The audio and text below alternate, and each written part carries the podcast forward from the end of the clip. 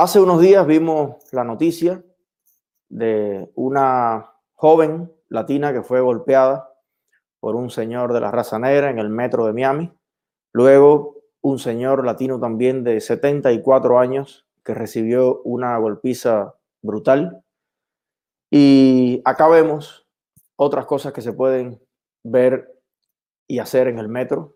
Un señor de la raza negra con una voz extraordinaria moviendo los corazones de todas las personas que pasan por allí y que pueden, mientras esperan su tren, disfrutar del maravilloso arte callejero de estas personas.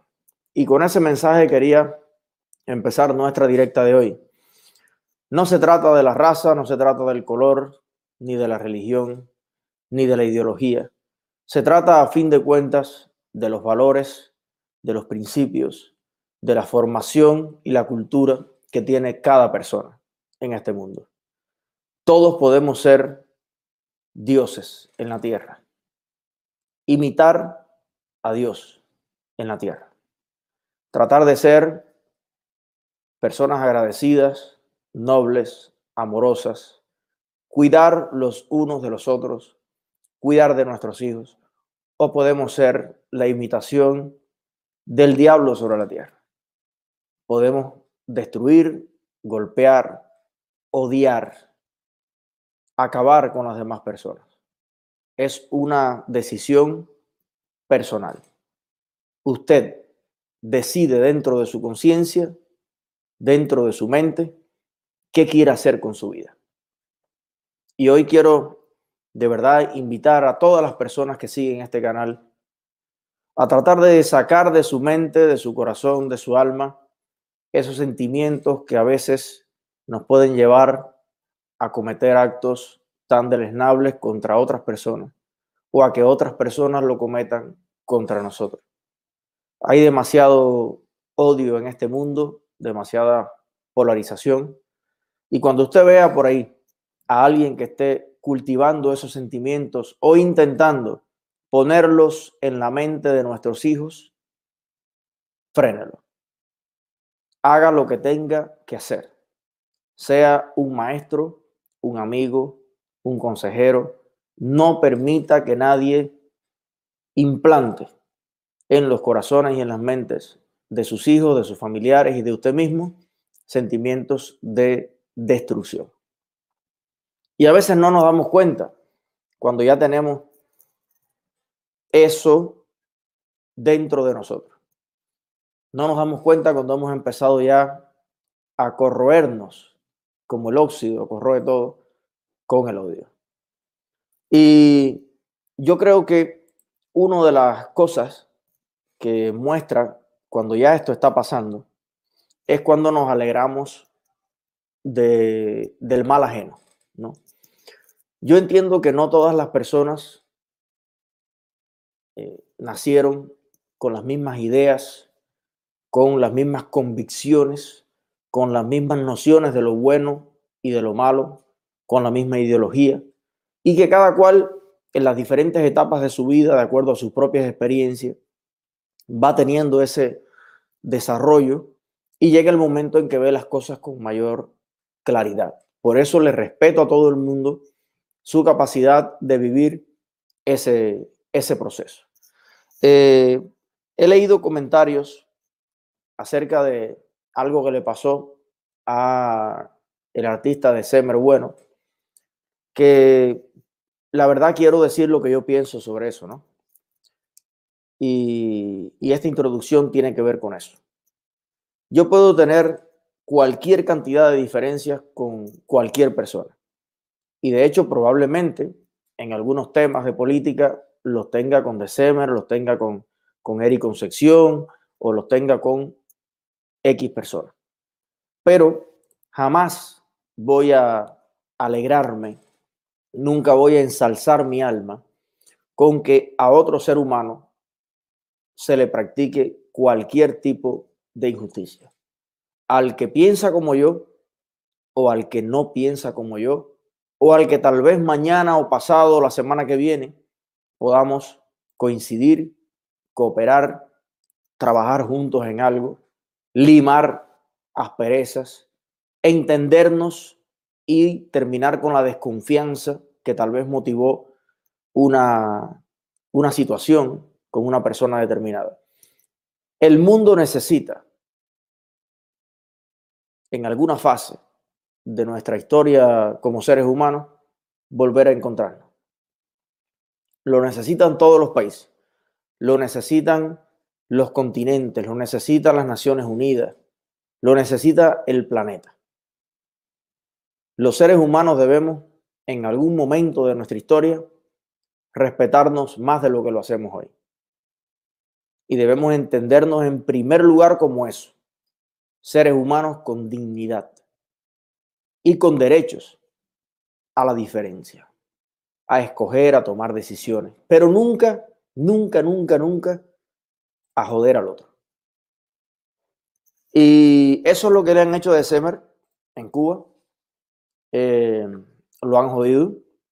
Y yo estoy seguro de que este decomiso, este desalojo que han hecho en una propiedad de Semer, tiene mucho que ver con esas palabras que hace algunos meses atrás él reconoció y él dijo públicamente que quería eh, cambios políticos en Cuba, que en Cuba se violaban los derechos humanos. Y hubo muchas personas que le dijeron, ah, eso lo haces ahora porque, ah, porque te conviene, ah, porque tal. O sea, siempre es como palo porque boga y palo porque no boga, ¿no? ya el sistema comenzó a tratarlo como trata el sistema a las personas que no le rinden pleitesía. Lo trató diferente, mientras tanto December no habló. Mientras tanto December, por activo o por pasivo, lo pudo utilizar Díaz Canel en un concierto en el Carlos Mar o en otros lugares, contando o no con él para la propaganda del sistema. En el momento en que December verás leerás noticias de Alexander. Leerás noticias de cada uno de los artistas que mañana decida romper las cadenas y decir basta. Porque el comunismo es esa gran estafa a la humanidad, que es la estafa más triste de todas. Los países que son más prósperos no es solamente porque tengan un mejor sistema político, social, sino porque tienen una cosa que es esencial para el desarrollo que se llama seguridad y estabilidad. ¿Qué significa eso? Bueno, ahí en, en Nueva York y en muchos lugares en Estados Unidos hay personas que adquirieron una propiedad hace 200 años o 300. En Europa hay unos lugares donde hay personas que adquirieron una propiedad hace 2000 años. Y ese viñedo ese castillo, esa roca, ha traspasado generación tras generación y hoy en día ese tataranieto del tataranieto es dueño de esa propiedad. Esa es la libertad, esa es la garantía, ese es el Estado de Derecho, ese es el respeto a lo ajeno. Respeto que no sienten los comunistas en lo más mínimo.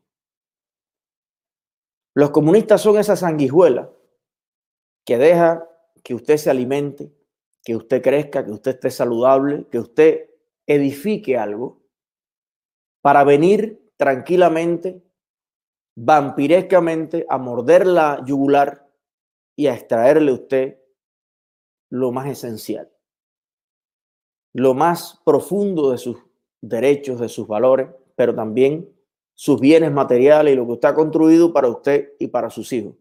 Y por eso quiero expresar hoy aquí que en mi persona me causa una profunda indignación el abuso que se practique contra cualquier otro ser humano de mi ideología o de otro sistema de pensamiento. Desde aquí expreso mi más profundo rechazo a este acto de represión contra el artista de Semer Bueno. La verdad es que no lo conozco personalmente. Tuvimos ese intercambio de palabras hace un tiempo. No creo que él me conozca a mí tampoco. Probablemente en algún momento eh, me dé el gusto de tomar un café y conversar. Pero definitivamente Aquí hay que cerrar filas como país. Y esta es la, esta es la invitación que yo le quiero hacer a todos los artistas. La invitación que le quiero hacer a todos los abogados, a todos los empresarios. Señores, en el comunismo a todo el mundo le llega su día. Y ahí está Alexander Abreu, Michelle Mirabal y muchos artistas que hasta hoy se les ha permitido literalmente hacer lo que les dé la gana en Cuba, lo que no se le permite a más nadie. Y a veces a uno le da la vaga sensación de que uno está vacunado, inmune. A mí no me va a pasar. Pero como mismo dijeron eso Venezuela y otros países y hoy están muriéndose de hambre, lo que le ha pasado a las naciones también le pasa a los individuos, también le pasa a las personas. ¿Y sabe qué? Sí le pasa. Y hay mil caminos para llegar a ese momento dentro del comunismo. Mil caminos. A cualquier burócrata le gustó tu jevita. A cualquier burócrata le gustó tu casa, que la tienes tan bonita.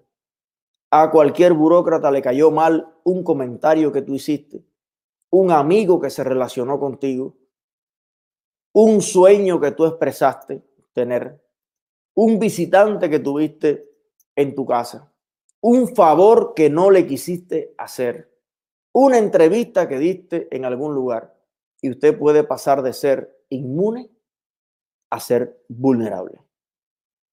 Por eso, como el mundo cambia tanto, tenemos todos los cubanos del mundo que luchar por tener en Cuba un sistema seguro, un sistema justo, un sistema estable donde la ley sea la constante, la república sea lo más importante, la constitución sea nuestro pacto sagrado. Y luego nuestro trabajo, nuestro talento, nuestras actitudes individuales sean las variables. La ley sea igual para todos y luego cada cual con su talento, su perseverancia, su, su, capacidad de riesgo, su innovación y sus deseos y aspiraciones en la vida, eso marque la diferencia dentro de un umbral de dignidad y respeto para todos los cubanos. Yo les puedo garantizar, artistas, intelectuales que me escuchan, que la mayor inversión que pueden hacer ustedes en su vida la mayor inversión que pueden hacer ustedes en su vida, hoy, se los digo, no es en una finca, no es en una yegua, no es en un carro, no es en una casa, ni en un estudio de grabación.